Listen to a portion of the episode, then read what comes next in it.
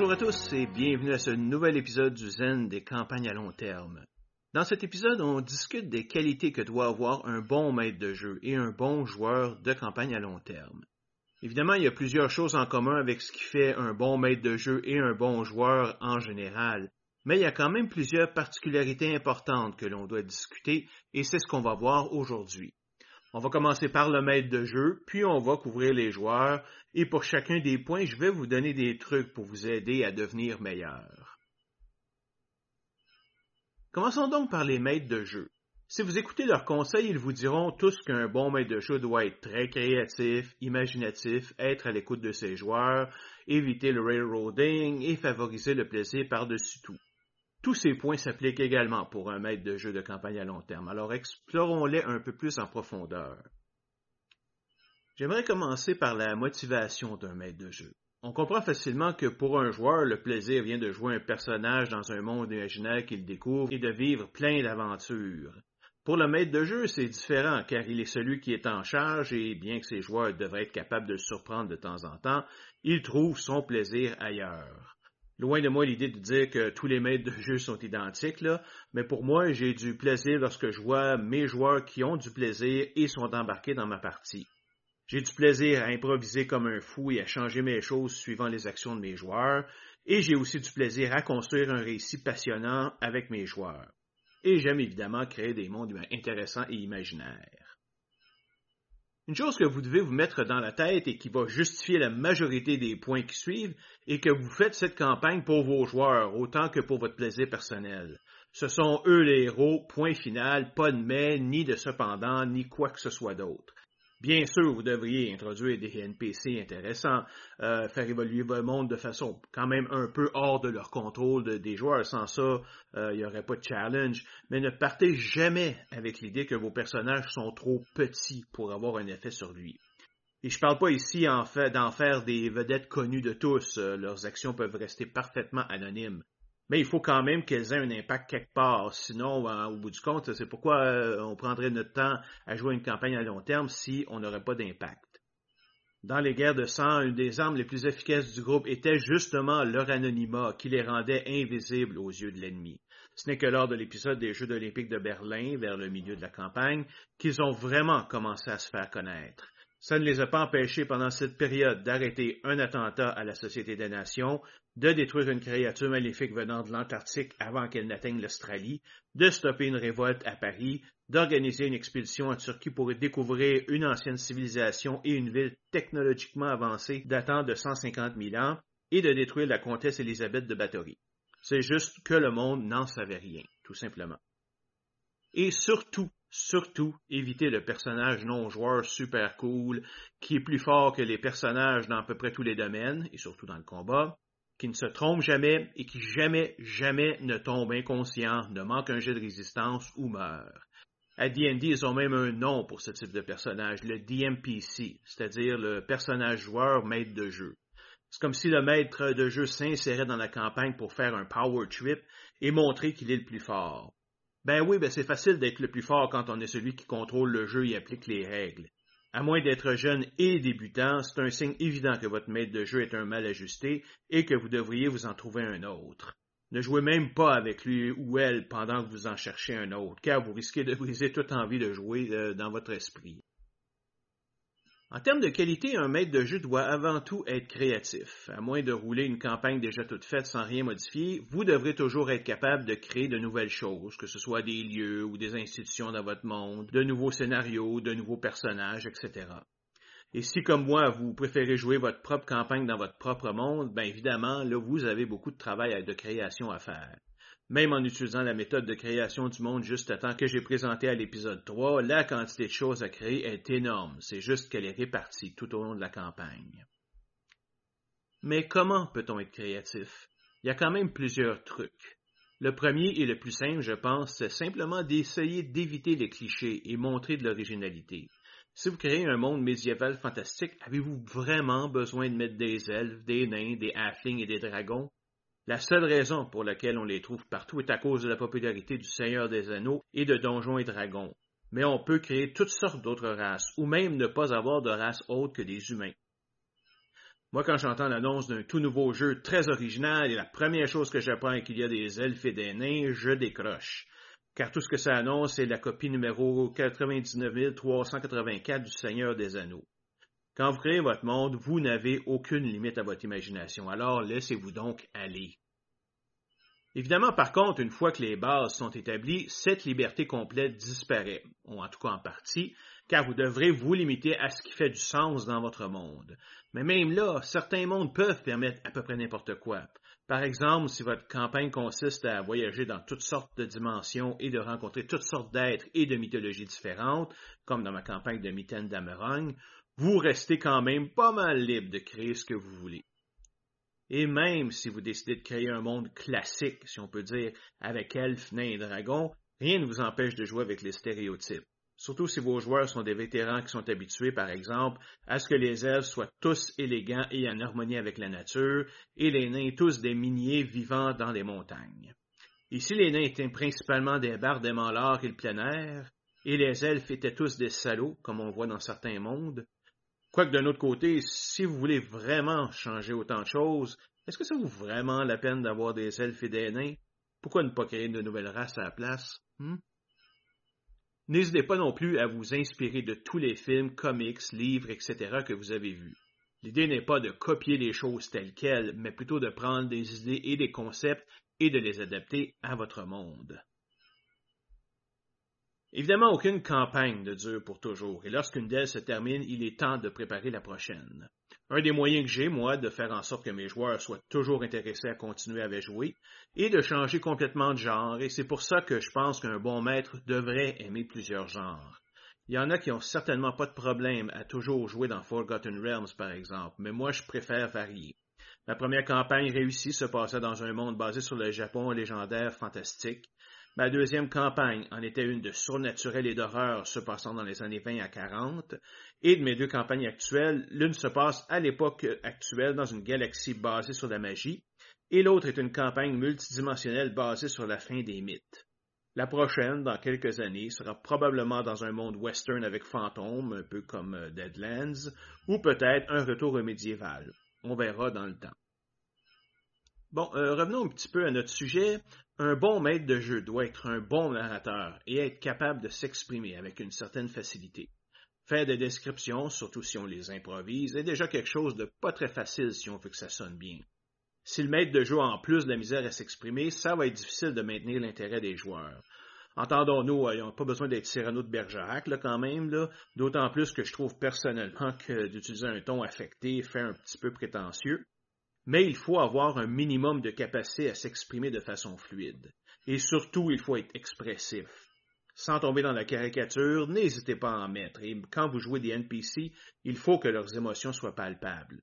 Même dans les narrations, si un phénomène est supposé être important et imposant, allez-y avec des détails supplémentaires pour souligner son importance. Faites des gestes, frappez sur la table, pas trop souvent, mais si vous l'utilisez avec parcimonie, ça a son effet.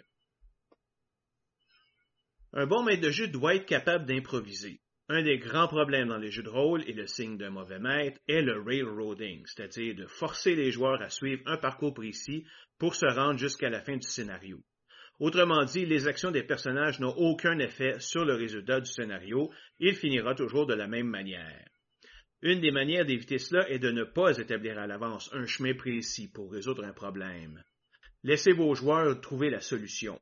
Cela veut dire cependant que vous devez être capable d'improviser rapidement à partir de ce que vos joueurs feront. Un petit truc pour vous aider si vous avez un peu de misère à improviser est de préparer à l'avance certains aspects, mais ne définissez pas où, quand et comment ils seront introduits. Par exemple, mettons que vous menez un scénario d'enquête et que vos joueurs doivent découvrir un certain nombre d'indices pour la résoudre. Vous distribuez donc vos indices un peu partout dans la maison. Mais qu'est-ce qui arrive si vos joueurs en manquent un ou deux? Peut-être qu'ils ne pensent pas à fouiller une place précise ou qu'ils manquent leur jet de recherche, tout simplement. Vous serez donc obligé de les forcer à retourner à la place manquée ou à dire qu'ils ont échoué. Et ça, évidemment, ça fait l'affaire de personne. Mais alternativement, vous pouvez établir une liste d'indices, mais sans décider où et quand ils seront trouvés, et de les placer au fur et à mesure aux places où vos personnages fouillent. Certains maîtres de jeu peuvent dire que c'est tricher, et ils ont parfaitement raison, Mais personnellement, je préfère ça au railroading ou à la déception des joueurs de ne pouvoir résoudre l'énigme. Et c'est complètement invisible du point de vue des joueurs. Dans certains cas, je choisis simplement à l'avance de ne pas décider quelles sont les solutions possibles à un problème. Comme ça, ça m'évite toute tentation de faire du railroading. Je vais simplement laisser les joueurs faire leur plan et évaluer s'il peut fonctionner, et si oui, on va avec. Une chose que j'aimerais préciser concernant l'improvisation, vous pouvez l'exercer à deux niveaux séparés, au niveau de la campagne et au niveau de la session individuelle, et ce de façon plus ou moins indépendante. Improviser au niveau de la campagne veut dire ne pas avoir à prévoir à l'avance comment elle va se dérouler. On peut avoir une idée d'où on veut aller, mais rien n'est prévu en détail à l'avance. On laisse simplement la situation évoluer en fonction des événements, ce qui permet à vos joueurs d'avoir beaucoup d'agence dans le déroulement de la campagne. Cette improvisation est plus facile car vous n'avez pas à réagir en une fraction de seconde. Vous pouvez attendre sagement la fin d'une partie pour déterminer quels seront ses effets sur le reste de la campagne. Notez bien qu'on parle ici des détails. Vous pouvez savoir qu'une chose va arriver, mais laissez la manière et le moment où elle va arriver indéfinis. Par exemple, dans Crépuscule Galactique, la nature même de la campagne faisant en sorte que la magie allait revenir sur Terre et les personnages devenir des magiciens. Par contre, je n'avais certainement pas décidé à l'avance quand, où et comment ça allait se passer. J'ai laissé la situation évoluer pendant au moins 7-8 sessions avant de décider que c'était le moment et la manière à haut niveau dont ça allait se passer. Mais même là, je n'ai déterminé les détails précis qu'à la toute dernière minute. Le deuxième type d'impro se fait au niveau de la session individuelle. Vous pouvez préparer chaque session méthodiquement ou improviser les événements au fur et à mesure ou un mixte des deux. Dans mon cas personnel, je suis 100% improvisation au niveau de la campagne, mais pour une session particulière, c'est un mix. Je me fais quand même une idée de ce qui va arriver, mais je me laisse libre d'y arriver de la manière dont les joueurs décideront. Ce qui ne m'empêche pas, si j'ai une bonne idée qui me pop dans la tête à un moment donné, ou qu'un joueur m'en suggère une, de tout changer en un moment. D'autres vont dans l'extrême opposé, comme les modules de la Adventurers League de Dungeons Dragons, euh, où les campagnes et les sessions individuelles sont du pur railroading et ne donnent pratiquement aucune créativité aux maîtres de jeu et aux joueurs. Pour moi, ces groupes n'offrent aucun intérêt car ils réduisent le travail du maître de jeu à celui d'un pur arbitre.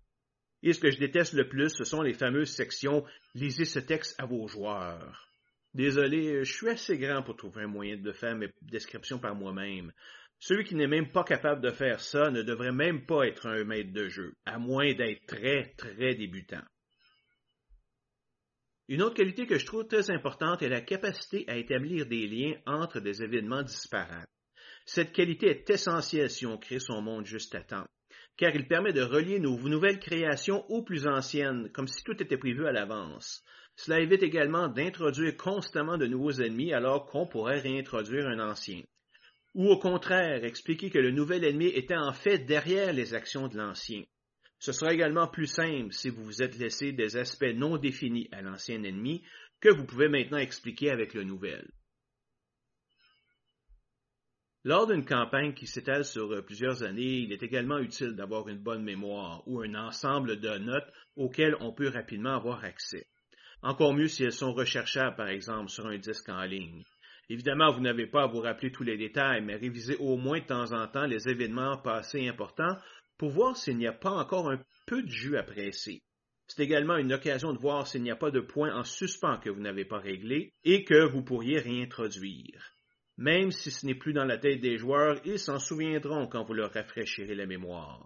De plus, cela vous permet de garder évidemment une trace de ce qui se passe dans la campagne et de toujours pouvoir y revenir plus tard, surtout si vos joueurs ont des questions sur quelque chose qui s'est déjà, passé. J'en ai parlé un peu avant, mais un maître de jeu de longue campagne doit comprendre que bien qu'il soit l'artisan principal pour construire sa campagne, il l'a fait pour les joueurs. Il doit donc leur laisser de la place pour influencer la campagne. De même, ils et elles sont les stars de la campagne, pas le maître de jeu. Soyez donc toujours à leur écoute. Ils vont souvent avoir de bonnes idées que vous pouvez utiliser par la suite. S'ils ont une explication plus intéressante que la vôtre à un phénomène, elle devient la vraie explication. Cela ne veut pas dire de toujours les accommoder, bien sûr, sinon il y aurait quand même plus de challenge.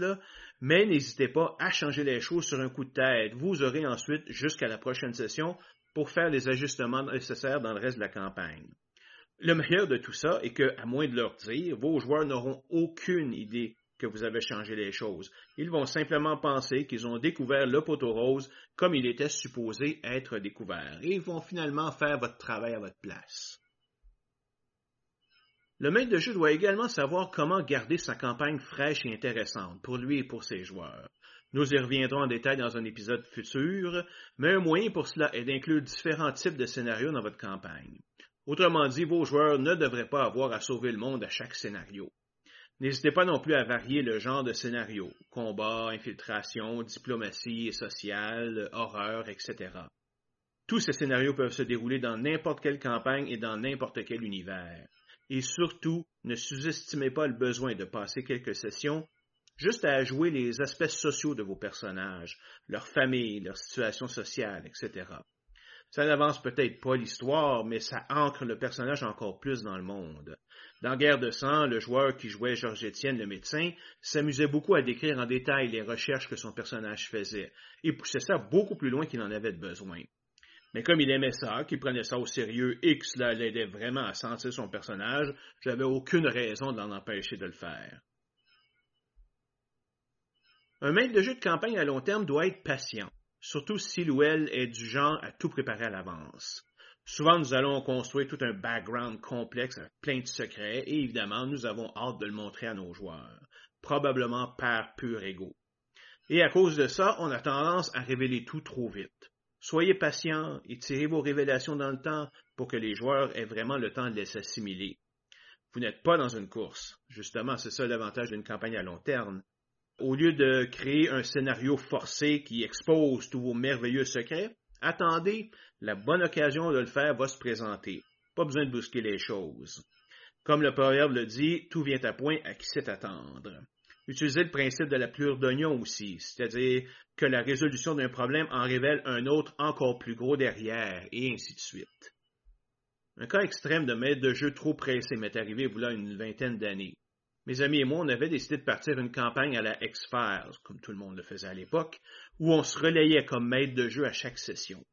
L'idée était d'avoir plusieurs scénarios indépendants, les Monsters of the Week, et de temps en temps un épisode qui pointerait à des mystères plus profonds, les mythologies. La première session se passe bien, mais bam! Dès la deuxième session, nous découvrons que nous sommes tous des clones créés par des soldats nazis à la fin de la Deuxième Guerre mondiale dans un but précis. Et je ne me rappelle pas lequel, ça fait juste trop longtemps. OK. On fait quoi maintenant? Ben, rien. Personne n'a voulu continuer après ça car il n'y avait plus de mystère. Ça a littéralement tué la campagne sur le coup.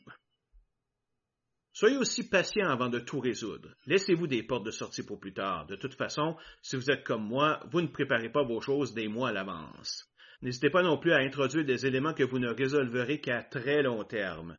J'ai déjà parlé, je pense, de la fois où, dans ma campagne de Camille, le prêtre a couché à la quatrième ou cinquième session avec une fausse geisha qui s'est enfuie dans la nuit. Tout ce que je savais à ce moment est qu'elle devait tomber enceinte de lui, mais je ne savais pas qui l'a envoyé et pourquoi avoir un enfant de lui était important.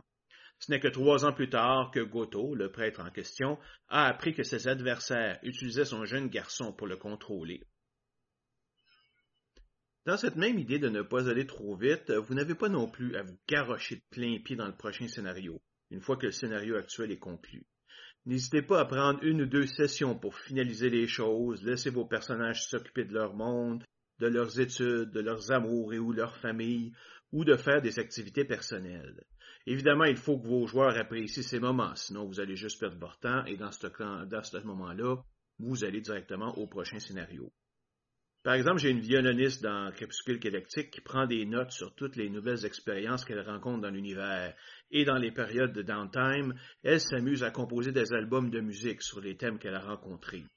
Un petit truc en passant, regardez ce que vos personnages font comme activité. Des fois, ça peut vous donner des idées sur la manière dont ils peuvent évoluer. N'hésitez pas non plus à incorporer ces activités dans la campagne. La même violoniste, lorsqu'elle a enregistré son premier album, a joué un succès critique en jouant les pièces avec son violon magique. J'ai donc décidé qu'elle avait réussi à incorporer une partie de la magie dans sa musique, ce qui fait que les gens qui l'entendent devenaient plus pacifiques et plus accueillants. Après une couple de situations comme celle-là, on a décidé de faire de sa magicienne une barbe qui peut aussi influencer les foules avec sa musique, mais ce n'était pas prévu à l'avance. Bon, ça fait un peu le tour des qualités que l'on doit avoir comme euh, maître de jeu de campagne à long terme. Pas trop fatigué, j'espère, car maintenant on passe aux qualités d'un bon joueur de campagne. Mais ne vous en faites pas, la demande est quand même moins importante. Ce qu'on demande aux joueurs avant tout, c'est de s'investir dans la campagne. Il y a plusieurs manières pour le faire, mais avant de les aborder, parlons à un niveau un peu plus général. Ce qui est primordial est avant tout une volonté de vouloir s'impliquer à fond dans la construction d'un récit commun et d'utiliser ce qu'on appelle en anglais le suspension of disbelief, comme on le fait quand on regarde un film.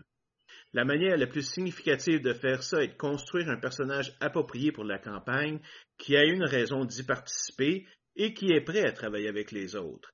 Et quand on parle d'un personnage, on ne doit pas parler ici d'un ensemble de statistiques, de traits et d'habilités mais bien d'un personnage cohérent qui fait du sens et qui est construit autour de concepts. Le reste va découler de ce concept-là. Quelques traits qu'un bon joueur de campagne doit avoir un peu pêle-mêle. Il doit faire les efforts nécessaires pour bien s'entendre avec les autres et pour bien s'adapter au groupe et à la campagne. Bien que les conflits peuvent être permis à l'intérieur du groupe, et des joueurs, on parle évidemment, il ne doit pas faire exprès de faire chier les autres constamment par des comportements antisociaux. Il n'y a aucun moyen plus rapide de détruire une campagne que si une partie des joueurs veulent résoudre des problèmes par leur intellect, alors que les autres décident de sortir leur arme à la moindre provocation puis de tuer tout le monde. Ça peut peut-être passer une fois, mais après ça, les complaintes vont commencer, et euh, ça va être probablement la fin de votre groupe. Le joueur doit être intéressé à la fois à son personnage, au groupe et à l'histoire racontée. Les joueurs qui s'amusent à détruire ce que les autres ont bâti simplement pour le plaisir et parce que c'est ce que mon personnage ferait, sont invités à sacrer leur camp le plus rapidement possible. Lors de la construction d'un nouveau groupe ou lorsque quelqu'un de nouveau joint le groupe, les joueurs doivent rester ouverts d'esprit et prêts à accepter les différences, la diversité, les choix et les opinions des autres. Ne riez pas de quelqu'un parce que c'est la première partie qu'il joue ou qu'il ne connaît pas le système. Les personnes qui découvrent les jeux de rôle et qui n'ont donc pas de préjugés sur la manière dont la partie doit se dérouler sont souvent les plus créatives et apportent un vent de fraîcheur dans un groupe. Évidemment, toutes les attitudes répréhensibles comme le racisme, le sexisme et l'homophobie devraient être évitées, sauf si tout le monde est d'accord. Et même là, bon. Disons, il faut vraiment contrôler quand est-ce que ça peut arriver. Je le répète, mais chaque joueur doit être intéressé à participer à la construction d'un narratif commun avec le maître de jeu et les autres joueurs. Il devrait faire des suggestions, participer aux discussions, participer à l'élaboration des plans et à leur exécution, etc. Évidemment, cela ne s'applique que si vous avez un maître de jeu qui est ouvert aux suggestions, parce qu'évidemment, si ce n'est pas le cas, la discussion que vous allez prendre ne vous donnera absolument rien.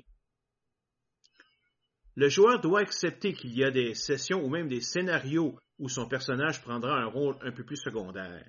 Par exemple, un guerrier lors d'un scénario de visite basé sur la diplomatie.